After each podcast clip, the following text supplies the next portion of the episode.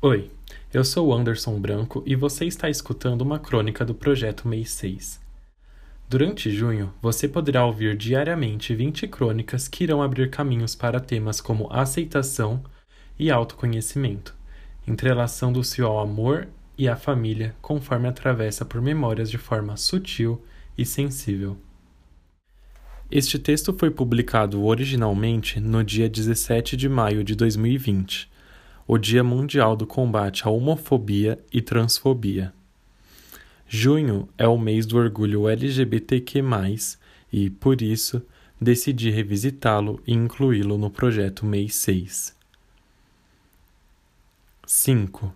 A vez em que me enxerguei. Sempre gostei muito de ler.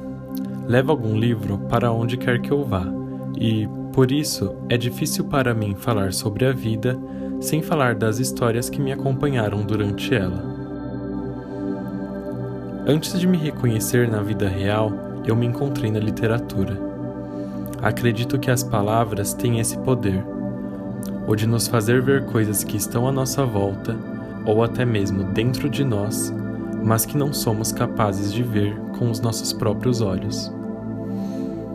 No início eu me via de um jeito míope, em um personagem mais recluso, em outro que saía do padrão, naquele que lidava com seus sentimentos de forma mais delicada ou no que se apaixonava pela pessoa errada. Achava que tinha um pouco daquilo em mim, ou um pouco de mim naquilo, mas ignorava. Achava que era besteira e, por vezes, até torcia para que fosse coisa da minha cabeça até que eu comecei a ver com um pouco mais de nitidez. A primeira vez que isso aconteceu foi quando li a história de Charlie em As Vantagens de Ser Invisível. Nesta história, e aqui eu recomendo que, se ainda não a leu, procure ler, conhecemos um personagem que não se sente incluído na sociedade ou nos grupos sociais do ensino médio e que, ao descrever em cartas o seu dia a dia, conta sua trajetória de descobrimento e amadurecimento, enquanto tenta entender a sua personalidade e a sua sexualidade. E, vou te dizer, depois de tantos livros, foi como se este tivesse sido o primeiro livro que eu havia lido na vida. Felizmente vieram outras histórias onde eu podia me ver, mesmo que ainda pouco frequentes. Mas desde o momento em que eu havia me visto pela primeira vez, passei a apertar os olhos, tentar olhar com um pouco mais de esforço o que quase não enxergava antes. E, no meio dessas histórias que trançaram a minha própria, eu me enxerguei. Eu me conheci e eu passei a procurar me conhecer cada dia mais um pouco.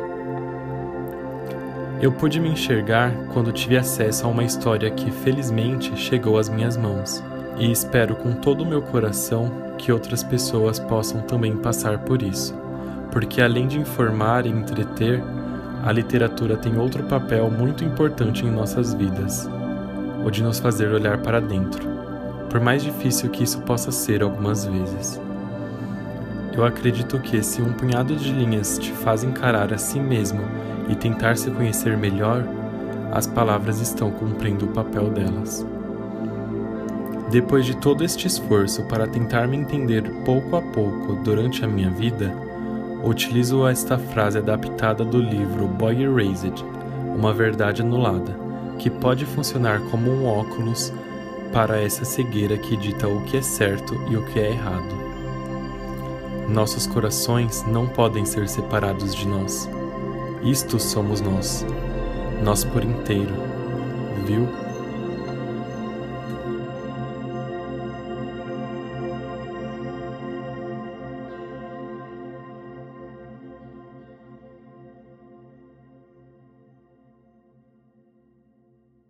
Além dos livros citados no texto, outros livros com temática LGBTQ+, foram responsáveis por momentos de identificação e contribuíram para a minha formação. Tanto os que citei quanto alguns dos que não couberam aqui estarão disponíveis nas minhas redes sociais no arroba AndersonVBranco, onde também está disponível o link desse mesmo texto para leitura. Até logo!